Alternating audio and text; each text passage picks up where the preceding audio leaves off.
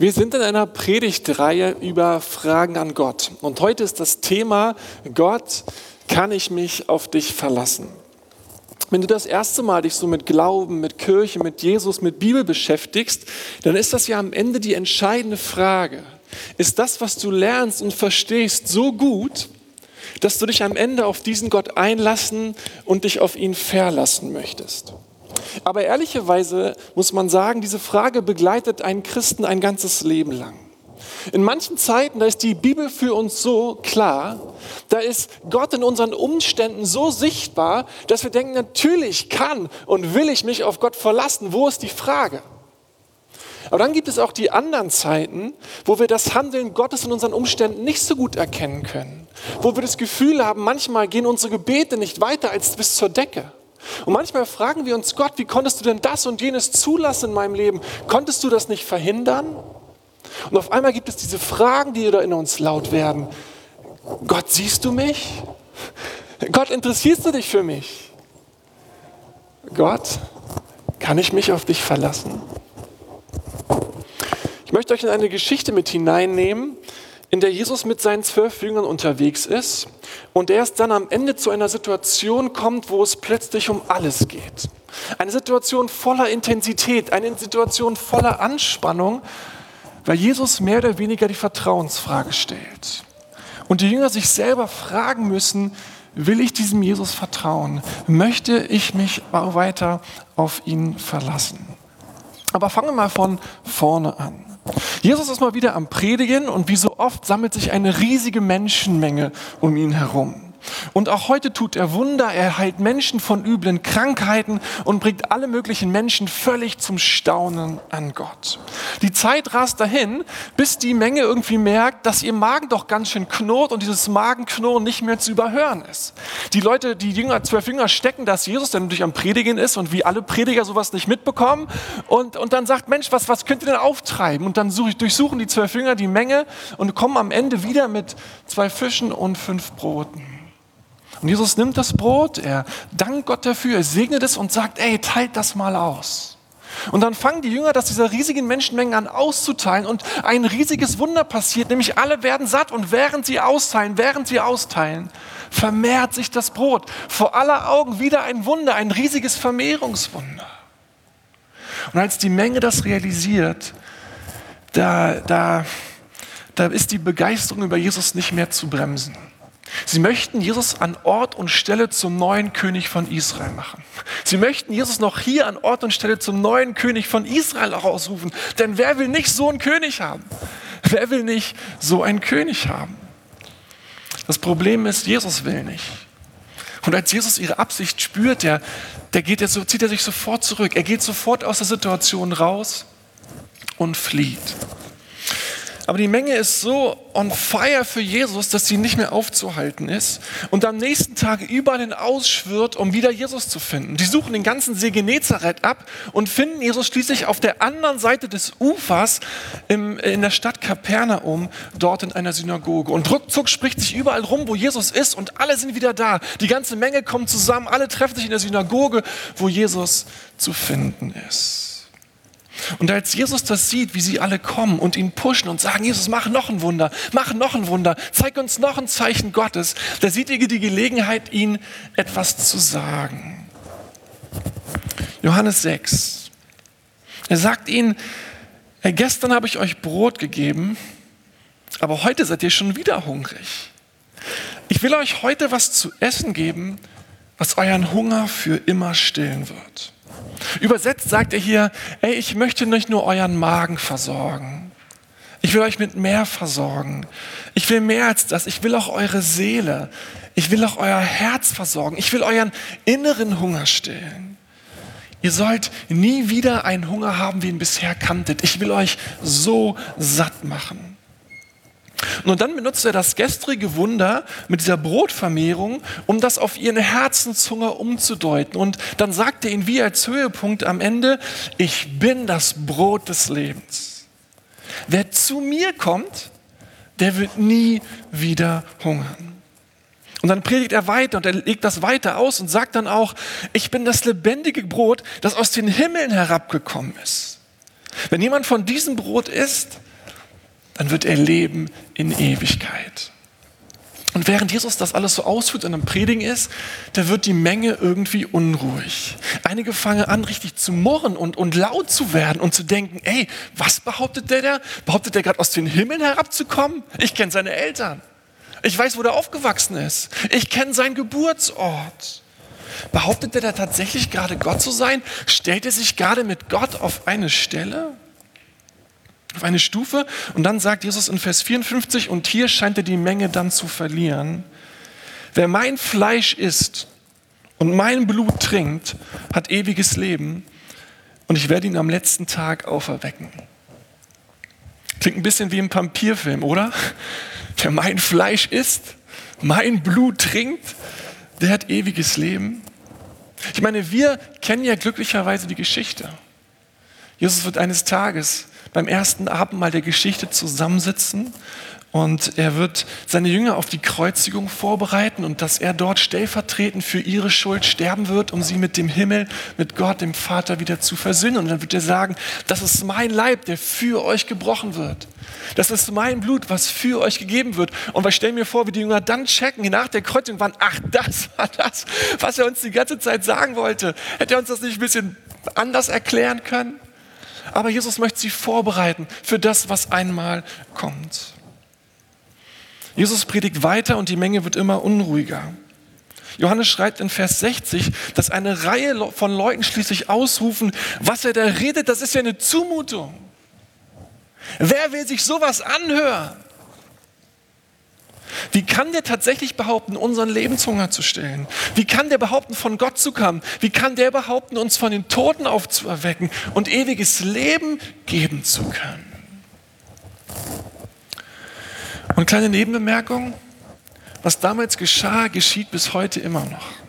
Wenn wir uns das Leben anschauen, wenn du uns das Leben anschaust, dann wirst du ganz viel Großartiges im Leben von Jesus entdecken, was er gesagt hat, was er gelehrt hat, wie er Menschen behandelt hat, wie er großartige Wunder äh, er getan hat. Denkt man, wow, Wahnsinn, was dieser Jesus getan hat. Aber dann wirst du auch lesen, was er von sich selbst behauptet hat, mit welchem Anspruch er auf, aufgetreten ist, was er alles behauptet hat, zu sein und tun zu können.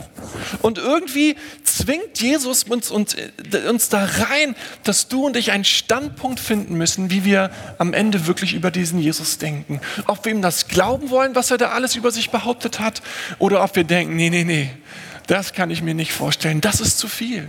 Aber du und ich, wir müssen uns zu diesem Jesus verhalten. Er zwingt uns hinein, weil das, was er gesagt hat, ist einfach ein Anspruch, an dem man sich entweder reibt oder seine Knie am Ende beugt. Wenn du gerade in der Situation bist, ich würde dich total ermutigen, der Alpha-Kurs findet bald statt und der findet, stellt genau diese Fragen. Was hat Jesus gesagt? Wer hat er behauptet zu sein? Und er hilft dir dabei, für dich selber eine Meinung zu finden, zu einem Ergebnis zu kommen. Wer ist Jesus für mich? Während Jesus weiter predigt, registrieren die zwölf Jünger, wie mehr und mehr Leute aus der Menge heraustreten und kopfschüttelnd die Synagoge verlassen. Und das machte sie nervös. Denn die Menschenmassen, die Menschenmenge, die war ganz schön wichtig, denn sie war etwas zwischen, so eine, Art Puffer zwischen ihnen und den jüdischen Autoritäten damals, den Pharisäern, der, den geistlichen Leitern der damaligen Zeit. Denn denen war Jesus ein ganz schönes Dorn im Auge. Und die mochten Jesus nicht. Und Jesus provozierte sie auch immer mal wieder, indem er das, was sie lebten, in Frage stellten. Und es war kein Geheimnis, dass sie ihren liebsten Jesus gefangen genommen hätten und vielleicht hätten sogar töten lassen.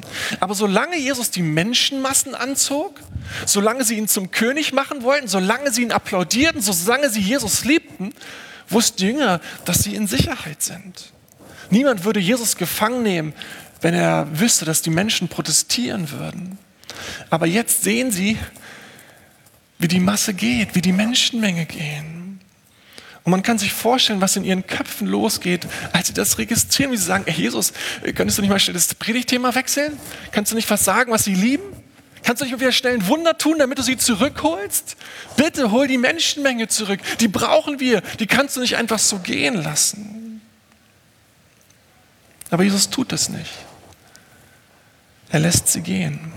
Und als alle weg sind und die Stimmung am Boden ist, da erzählt Johannes, wie Jesus sich seinen Jüngern zuwendet und seinen enttäuschten Jüngern eine Frage stellt. Ärgert euch das? Ärgert euch das? Ärgert es euch, dass ich den Leuten sage, wer ich bin? Ärgert es euch, dass ich den Leuten sage, wozu ich gekommen bin? Ärgert es das euch, dass Leute, wenn, wenn die Leute mich nicht mehr toll finden? Johannes schreibt im Rückblick auf diese Ereignisse, dass es sich bei dieser Predigt wie so etwas um eine Weggabelung handelte. Von da an gingen viele seiner Jünger zurück und folgten ihm nicht mehr nach. Es kommt jetzt zum Ende der großen Menschenmengen. Es kommt jetzt zum Ende der ungebrochenen Popularität Jesu. Und seinen zwölf Jüngern wird das beim Anblick der gehenden Menschenmenge irgendwie klar. Und sie fragen sich, ob sie sich nicht auch davon gehen sollen. Irgendwie ist auf einmal dieses gute Gefühl weg. Irgendwie fühlt sich das auf einmal alles nicht mehr so rund und stimmig und toll an. Irgendwie ist auf einmal alles anders. Und dann stellt Jesus wieder eine Frage. Noch eine Frage. Müsst ihr euch vorstellen, die Predigt ist vorbei, die Synagoge ist leer, er alleine mit seinen zwölf Jüngern. Und er fragt sie, wollt ihr auch gehen? Wollt ihr auch gehen? Ich schätze mal, dass PR-Beratern bei dieser Frage die Haare zu Berge stehen würden. Jesus, du kannst doch nicht dein engstes Team fragen, ob sie gehen. Jesus, du kannst doch nicht das zukünftige Fundament deiner Kirche, das du bauen willst, fragen, ob sie gehen wollen. Du musst sie überzeugen, du musst sie motivieren, du musst sie halten, die dürfen nicht einfach gehen. Stell keine Fragen, deren Antworten du nicht vielleicht hören möchtest. Keine gute Idee. Aber Jesus stellt die Frage trotzdem und es ist eine offene Frage. Und wisst ihr warum? Glaube und Nachfolge sind am Ende keine Motivationsgeschichte. Glaube und Nachfolge Jesus am Ende eine Überzeugungssache. Man kann Glaube und Nachfolge nicht verkaufen und man kann Glaube und Nachfolge auch nicht vererben. Am Ende ist es eine Überzeugungssache, die jeder für sich selber klären muss. Immer mal wieder im Leben. Will ich diesem Jesus wirklich vertrauen? Kann ich mich wirklich auf ihn verlassen? Möchte ich ihm wirklich nachfolgen? Vertraue ich ihm wirklich, dass er am Ende weiß, was er tut? Ich stelle mir vor, wie die Jünger auf den Boden schauen, wie sie verlegen sind, wie sie nicht, wo sie hingucken will. Keiner will Jesus auf jeden Fall in die Augen schauen. Jeder überlegt, will ich oder will ich nicht? Möchte ich oder möchte ich nicht? Ihr wollt doch nicht auch gehen, oder? Aber genau darüber denken sie nach. Genau darüber denken sie nach. Denn auf einmal ist allen klar, ab jetzt könnte es etwas kosten, Jesus nachzufolgen. Auf einmal könnte es etwas kosten, Jesus nachzufolgen. Vielleicht bist du selber gerade auch in einer Situation, in der du dich genau das fragst. Will ich vielleicht auch gehen?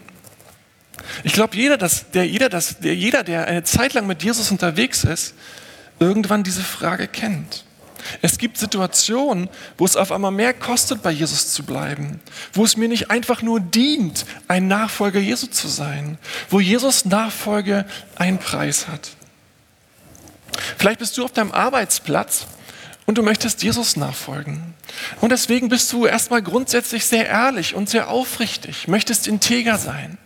Du hältst dich von bestimmten Runden fern, von bestimmten Lästerrunden, von bestimmten Arten und Weisen, wie man das hier so tut. Aber deine Kollegen, die interessiert das überhaupt nicht. Sie machen ihr Ding. Und weil sie es machen, wie sie es machen, haben sie mehr Erfolg als du. Deine Ehrlichkeit, deine Aufrichtigkeit steht manchmal nur im Weg. Stört sogar. Sie behindert vielleicht sogar den Erfolg der Firma. Sie behindert die Kohle, die die Firma doch machen möchte. Und du machst alles nur komplizierter. Und dein Chef und dein Team sind genervt von deinen blöden Fragen. Und du sitzt im Auto und fährst nach Hause und denkst dir, sag mal, Jesus, was du sagst, das hilft hier nicht. Im Gegenteil, es behindert mich. Schmeiße ich hier gerade meine Karriere weg? Schmeiße ich hier gerade meine berufliche Laufbahn weg? Und auf einmal ist diese Geschichte deine Geschichte. Und Jesus fragt dich, du denkst doch nicht auch drüber nachzugehen, oder? Doch, ehrlich gesagt schon. Oder du befindest dich in einer schwierigen Phase in deiner Ehe. Und eigentlich bist du bekannt gewesen in deinem Freundeskreis, dass du mal gesagt hast, ey, bleib dran, geht nicht auf, es lohnt sich, macht weiter, kämpft darum. Aber auf einmal ist es deine Ehe. Auf einmal ist es deine Ehe. Und es wäre so schön, kein Christ zu sein. Nicht all das zu wissen, was Jesus gesagt hat. Zu jagen, wen du jagen willst. Nachzugeben, wem du nachgeben möchtest. Und auf einmal ist deine Geschichte diese Geschichte. Und Jesus fragt dich, du denkst doch nicht darüber nachzugehen, oder? Puh, ehrlich gesagt, schon. Oder jemand kommt in dein Leben und die Person ist total verheißungsvoll für dich. Mit dem oder der willst du zusammen sein, aber der oder die ahnt nichts von deinen Träumen. Wo du irgendwann bei Riptide am Lagerfeuer auf der Kinderfreizeit ja gesagt hast zu Jesus, du kannst machen mit meinem Leben, was du willst. Ich will dir folgen, wo immer du mich hinfühlst. Und auf einmal steht dir das im Weg und du denkst, das, was die Person mir bietet, klingt doch so verheißungsvoll. Das klingt viel spannender.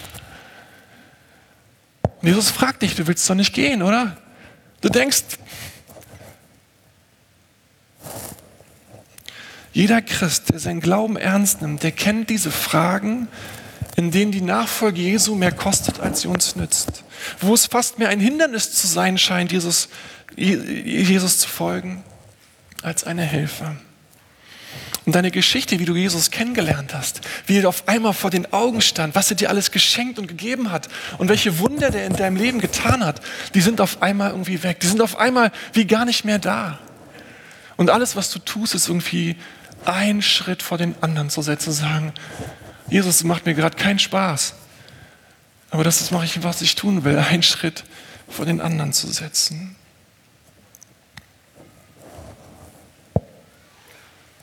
Jesus steht vor seinen Freunden und seine Freunde überlegen. Und dann hat Petrus einen Geistesblitz. Auf einmal geht ihm innerlich die Lichter an. Auf einmal hat er so einen Kronleuchtermoment. Auf einmal versteht er etwas, er sieht etwas, was er dann raushaut. Er stellt Jesus eine Frage und diese Frage gehört zu den absoluten Goldstücken, die jeder Christ kennen muss. Gerade wenn wir in Zeiten der Not sind oder des Leides oder in Zeiten des Umbruches oder in Zeiten der Versuchung. Und wenn du in keiner solcher Situation gerade bist, dann musst du die Frage trotzdem kennen, dann musst du sie notieren. Nimm das jetzt auf, was ich dir gleich sage. Nimm dir auf, was die Bibel dir anbietet, die eben die Situation kennt, in denen du auch bist oder mal sein wirst. Stell mir vor, wie Petrus sich hinstellt, Jesus anguckt und ihm Folgendes sagt. Er sagt, Herr, zu wem sonst sollten wir gehen? Zu wem sonst sollten wir gehen? Ja, Jesus, wir haben überlegt zu gehen. Und ja, Jesus ist irgendwie attraktiv, mit der Menge zu verschwinden, mit der Menge einfach zu gehen. Aber Jesus, mir ist auch klar, wenn ich dich verlasse, dann folge ich jemand anderem. Wenn ich dir nicht mehr glauben will, dann werde ich einem anderen Lehrer glauben. Und ganz ehrlich, so blöd meine Situation hier gerade ist und so viele Fragen, die ich habe, am Ende des Tages weiß ich, wenn ich mir all die anderen Optionen umgucke und was sie mir bieten, es gibt eigentlich nichts Besseres als dich. Eigentlich gibt es nichts Besseres als dich. Ich finde es so cool, dass es in der Bibel steht, weil ehrlich gesagt, die Antwort von Petrus ist ja nicht besonders fromm, oder? Jesus, mir kommt niemals in Sinn, dich zu verlassen, auf gar keinen Fall. Nein, Petrus ist ehrlich, er sagt, ich ring damit, ich kämpfe damit. Weil das Leben mit dir etwas kosten wird, weil Nachfolge mir nicht immer nur zum beständigen Vorteil ist und nicht immer die schnelle Lösung. Aber Jesus, wenn nicht du, wer denn dann? Jesus, wenn nicht du, was dann? Und wenn ich mir alles andere angucke, wem will ich denn glauben? Wem will ich denn dann folgen? Für wen oder was will ich denn das dann leben? Deswegen, ey Jesus, zu wem sollte ich denn sonst gehen? Bevor du gehst, bevor du sagst, ich will nicht mehr, Guck dir einmal die anderen Optionen an. Check einmal, für was du denn dann leben möchtest. Wen du denn dann glauben möchtest. Ich glaube, du wirst nichts Besseres finden als Jesus. Petrus sagt weiter, zu wem sonst sollten wir gehen? Du hast Worte ewigen Lebens. Was Petrus sagen möchte ist, oder was ich vermute, was er sagen möchte, ist, Jesus, du sprichst Worte, die sind so voller Klarheit und Wahrheit. Die sind so sinnig und stimmig. Ich finde da so viel Trost und Hoffnung und Leben für mich. Ohne diese Worte, ohne diese Worte will ich nicht leben. Wie du uns Gott verstellst und wie du uns seine Größe und seine Macht erklärst und seine, seine Liebe zu Wahrheit und zu Recht. Wie du in uns beschreibst voller Wärme und voller Licht, voller Annahme und voller Güte.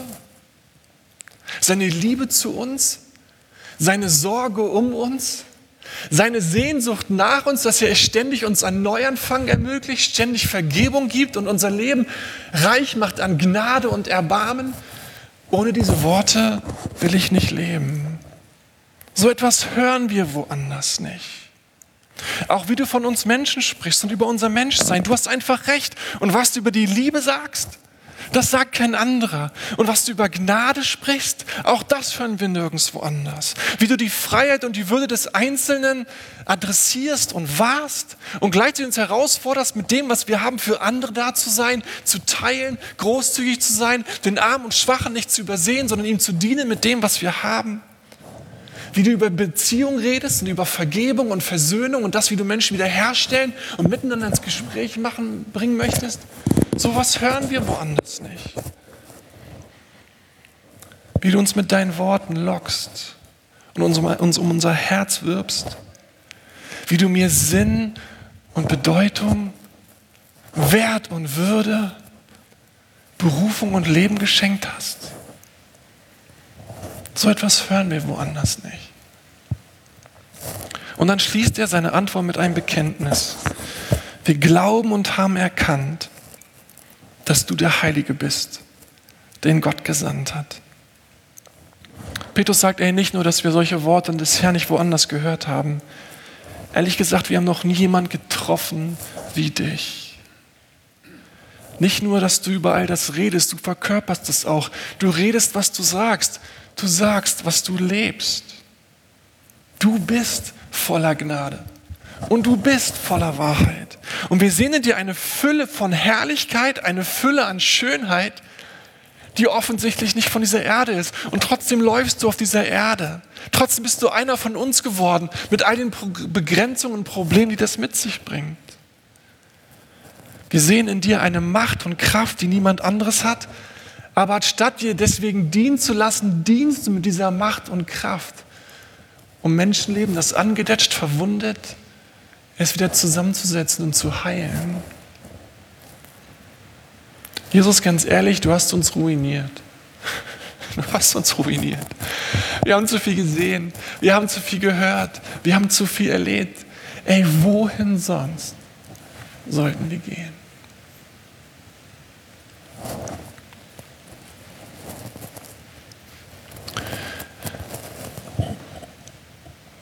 Ich komme zum Schluss. Wisst ihr, was bei den Jüngern damals auf die Frage, Gott, kann ich mich auf dich lassen, half? War sie, dass wir die Antwort nicht nur in den Umständen gesucht haben, in denen sie gerade standen. Dann wäre ja Gott gut, wenn es uns gut geht, und er wäre schlecht, wenn es uns schlecht geht. Und damit wäre klar, unser Gottesbild ist nicht stimmig und wir basteln uns am Ende des Tages selbst.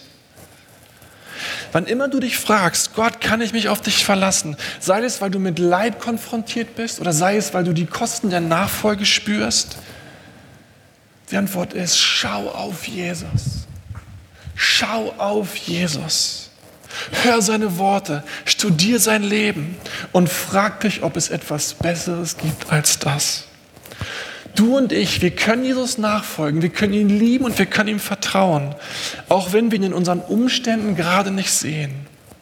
Denn seine Worte sind groß und bedeutend genug und sein Leben eindeutig genug, dass wir uns darin bergen können, dass wir darin zur Ruhe kommen können,